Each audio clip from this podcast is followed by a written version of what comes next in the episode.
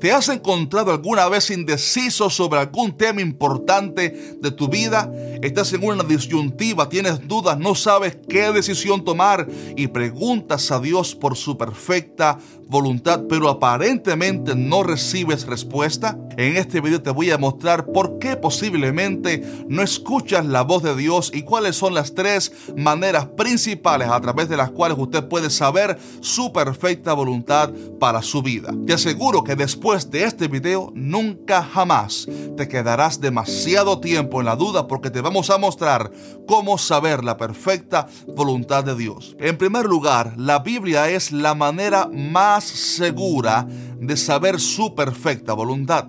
Ella es la revelación de Dios por excelencia para nosotros porque ella es totalmente inspirada por el Espíritu Santo.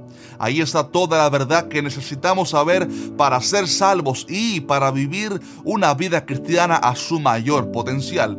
Pedro dijo que tenemos la palabra profética más segura a la cual hacemos bien en estar atentos como a una antorcha que alumbra en lugar oscuro. Si la Biblia dice algo sobre algún asunto, entonces no hay que preguntarle a Dios al respecto. Por ejemplo, si la Biblia dice que no nos juntemos en yugo desigual con los incrédulos, entonces no tiene ningún sentido preguntarle a Dios si te puedes unir en una relación de noviazgo con una persona en conversa, porque lo que la Biblia dice no se pregunta a Dios dos veces.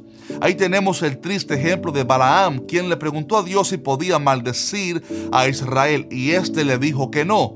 Pero Balaam siguió insistiendo y las consecuencias a largo plazo fueron terribles para él. Estimado hermano, a través de la Biblia podemos saber el carácter de Dios y cómo Él piensa sobre muchas cosas en las cuales tenemos dudas.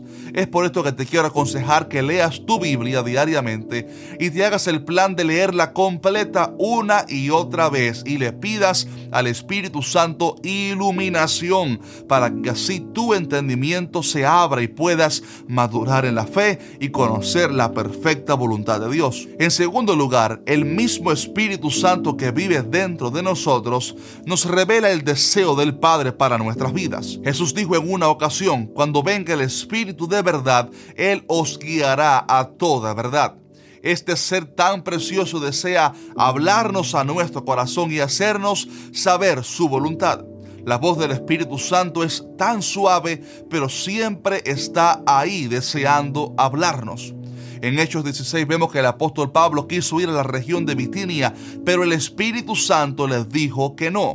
La persona del Espíritu Santo es real y él habla a su pueblo. Sí, el problema es que a veces no escuchamos su voz porque estamos muy afanados con este mundo, con los quehaceres de la vida y estamos sordos en cuanto a lo espiritual. Estimado hermano, si hacemos silencio, podremos escuchar muy suavemente la voz de Dios en nuestro corazón.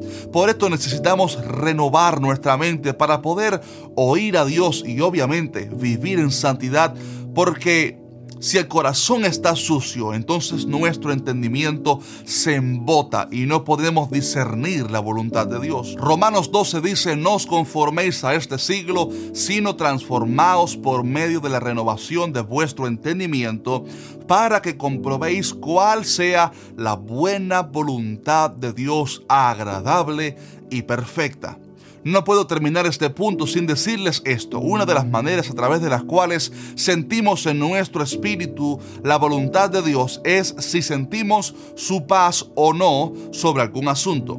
El pasaje anterior dice que su voluntad es agradable y perfecta. Por ejemplo, a veces vamos a tomar una decisión a nivel personal, ministerial o en el trabajo y sentimos en nuestro espíritu un rechazo o inquietud que no nos permite dar ese paso es algo que quizás no lo comprendamos en el momento, pero posiblemente sea Dios mismo poniendo esa inquietud en nuestro corazón para que no tomemos esa decisión. Por otro lado, cuando algo es la perfecta voluntad de Dios, aunque hayan oposiciones y luchas, usted sentirá paz total en su corazón. Esa es una de las poderosas maneras a través de las cuales podemos oír la voz de Dios en nuestro espíritu. Así que Dios puede hablarnos a través de su palabra a través también de nuestro corazón, hablándonos a nosotros a través del Espíritu Santo. Y en tercer lugar y último, Dios puede hablarle a usted a través de sueños, visiones, profecías y hasta señales. En la Biblia vemos mucha evidencia de cómo Dios usa estos medios para hablar en numerosas ocasiones. A José, por ejemplo, el ángel le dijo en sueños que aceptara a María como esposa. A Pedro, Dios le reveló en un éxtasis que no llamara a los gentiles, porque ellos también debían ser salvos. A Pablo y Bernabé, Dios les habló en Antioquía a través de profecía que salieran a hacer la obra misionera que él ya había puesto en sus corazones. Y también un tal Agabo habló de parte de Dios a Pablo sobre lo que le acontecería cuando fuera a Jerusalén. Y también vemos ejemplos múltiples en la Biblia de gente a través de las cuales Dios les habló simplemente a través de los eventos, de las señales, y ellos entendieron que se trataba de la perfecta voluntad de Dios. Ahora bien, fíjese que dejé este punto en último lugar a propósito, porque este nunca puede ir en contra de los dos primeros. Nunca un sueño o palabra de Dios va a ir en contra de lo que la Biblia enseña o va a generar muerte y confusión en su espíritu. Cualquier palabra que Dios dé tiene que ir alineada con la enseñanza de la Biblia y usted tiene que sentir la confirmación en su espíritu, o sea, sentir paz de Dios en ese asunto.